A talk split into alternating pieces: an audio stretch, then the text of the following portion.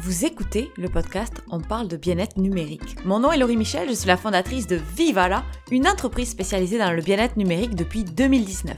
Notre mission, vous aider à instaurer de saines habitudes autour de la technologie. Dans ce podcast, on discute de la place du numérique dans nos vies, on parle de santé mentale, de performance saine, des impacts sociaux de la technologie, de la déconnexion et bien d'autres sujets dont on entend moins parler. Notre but, s'éduquer, s'outiller, débattre dans la joie et la bonne humeur parce que comme on dit souvent chez Vivala, viva la vida, viva la offline.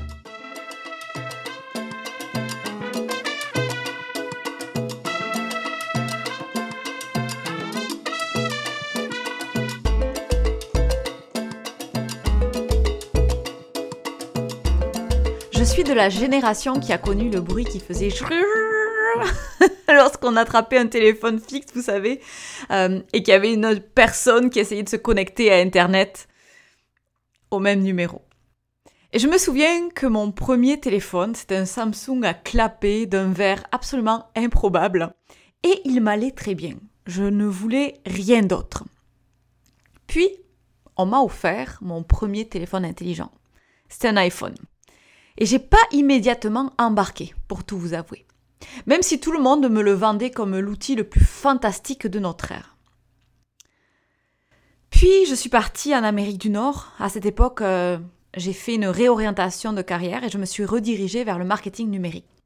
Parce que oui, hein, les réseaux sociaux avaient pris beaucoup d'ampleur et mon téléphone renfermait alors Instagram, Facebook, Snapchat, etc.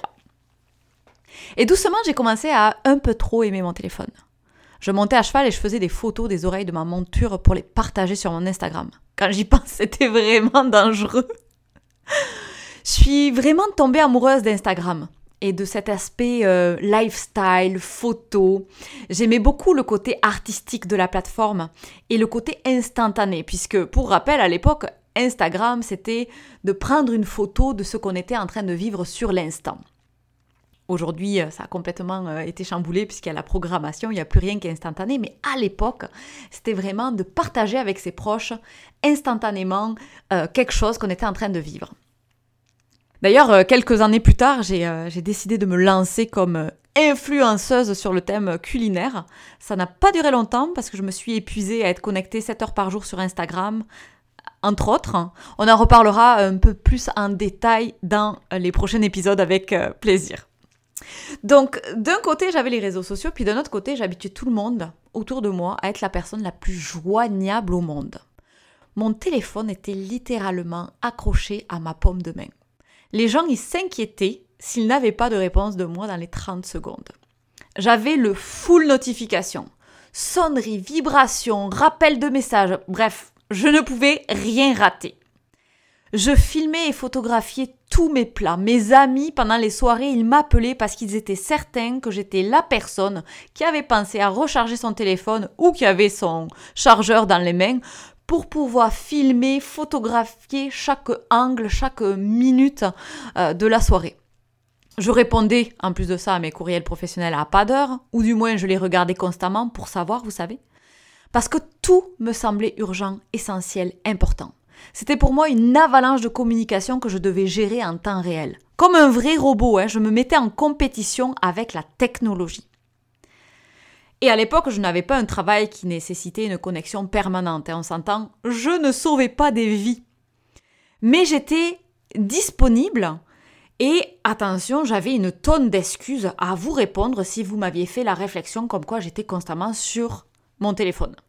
Et ma préférée, c'était c'est pour le travail.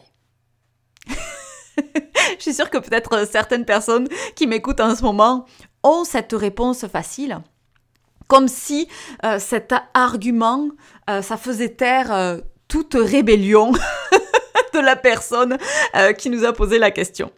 À une époque, je passais 8 heures par jour sur mon ordinateur au travail et le soir, je faisais entre 5 à 7 heures de notamment connexion à mon téléphone avec notamment les réseaux sociaux. Je répondais au courriel professionnel à toutes les heures, je mangeais avec mon téléphone, je marchais avec, je me brossais les dents avec, je vous, laisse imaginer un petit peu à quoi ça ressemble.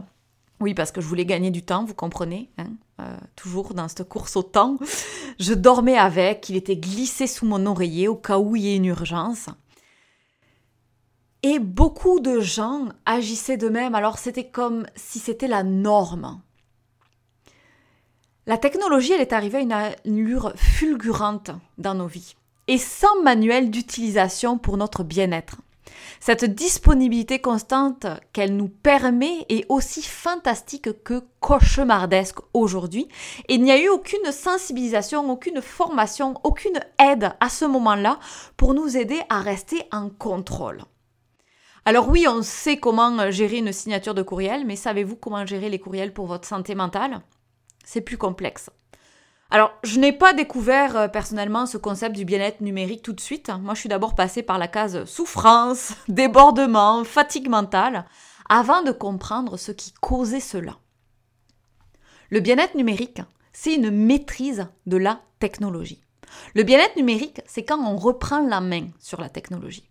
On décide de ces moments de connexion, on décide du type de contenu que l'on va consommer, on maîtrise son temps en ligne et on est à l'aise avec le fameux mot déconnexion ou le fameux signal sur son téléphone qui indique qu'il n'y a pas de réseau.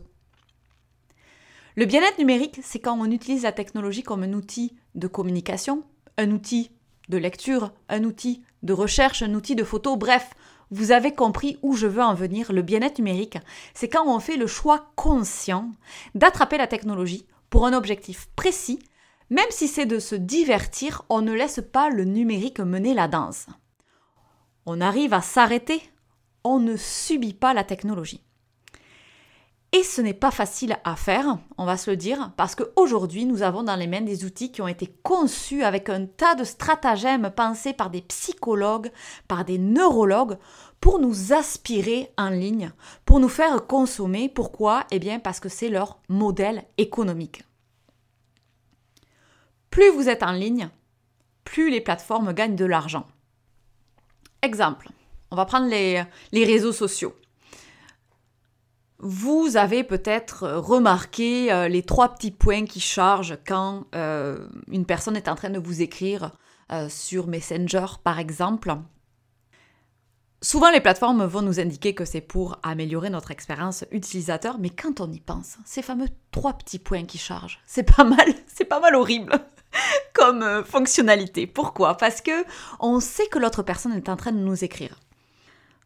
Imaginez si la personne est en train d'arrêter d'écrire, on ne sait pas pourquoi elle arrête d'écrire, est-ce qu'elle a changé d'avis, est-ce que vous avez fait quelque chose, bref, on se fait beaucoup de... Notre imaginaire est pas mal euh, stimulé avec euh, les actions euh, en ligne. Mais surtout, ces trois petits points, ça vous invite à rester sur la plateforme. Parce que pendant que cette personne va écrire son message, vous allez peut-être vous balader sur votre fil d'actualité et par là même voir des publicités. Et ça, ça va rapporter de l'argent euh, à la plateforme. C'est ce qu'on appelle l'économie de l'attention. Je vous invite d'ailleurs sur notre site web euh, vivala.ca, vous avez une section qui s'appelle astuces et qui a été euh, mis en place en fait pour vous parler de l'empreinte numérique qu'on laisse sur les plateformes comme Facebook par exemple.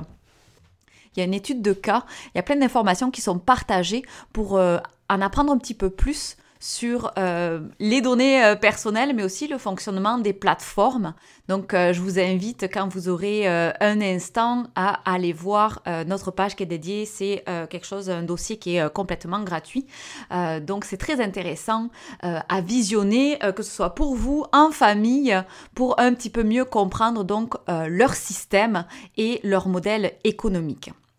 Donc aujourd'hui, euh, c'est très complexe parce qu'on a beaucoup d'informations qui sont partagées via le numérique, via Internet, et on s'imagine manquer des choses en provenance du travail, en provenance de la famille, d'un ami, en permanence. Le numérique, il a ancré chez nous des habitudes. Et la première chose que je vous inviterai à faire aujourd'hui dans ce premier épisode, c'est de mesurer votre niveau de bien-être numérique comprendre votre profil personnel, vos défis, euh, en fonction bien sûr de votre réalité. L'idée, c'est que pour mettre en place de nouvelles habitudes, il faut apprendre à vous connaître. Alors pour vous aider, j'aimerais que euh, vous réfléchissiez à certaines questions que je vais vous poser. Dans un premier temps, qui décide de vos connexions? Est-ce que c'est vous ou est-ce que c'est la technologie? Comment utilisez-vous le téléphone? Qu'est-ce que vous aimez? Euh, du numérique. Qu'est-ce que vous aimez un petit peu moins? Est-ce que vous souffrez, du syndrome FOMO, donc euh, Fear of Missing Out, qu'on appelle cette fameuse peur de manquer quelque chose? Arrivez-vous à contrôler votre temps euh, d'écran en ligne? Comment vous vous sentez après avoir consommé? Plein de petites questions qui vont vous permettre d'entamer une réflexion sur votre niveau de bien-être numérique. Et bien sûr, l'idée n'est pas il n'y a pas de bonne ou mauvaise réponse, hein. c'est vraiment d'apprendre à vous connaître pour savoir d'où vous partez pour mettre en place des solutions qui vont vous aider concrètement euh, à euh, mieux gérer en fait la technologie au quotidien. Je vous retrouve la semaine prochaine, je vais vous parler d'hyperconnectivité. En attendant, bonne journée Merci d'avoir écouté cet épisode. Je vous retrouve mercredi prochain pour de nouvelles aventures. Je suis toujours curieuse de savoir ce que vous pensez du sujet qu'on a traité aujourd'hui. Alors n'hésitez pas, vous avez nos coordonnées dans la description. Vous pouvez venir partager vos impressions. Vous pouvez également laisser des étoiles et des commentaires à propos de ce podcast, partagez à votre entourage parce que ça nous aide à diffuser nos réflexions sur cet enjeu sociétal qui est l'hyperconnectivité, la déconnexion, bref, la gestion du numérique en général. Moi, je vous dis vive à la offline, à la semaine prochaine.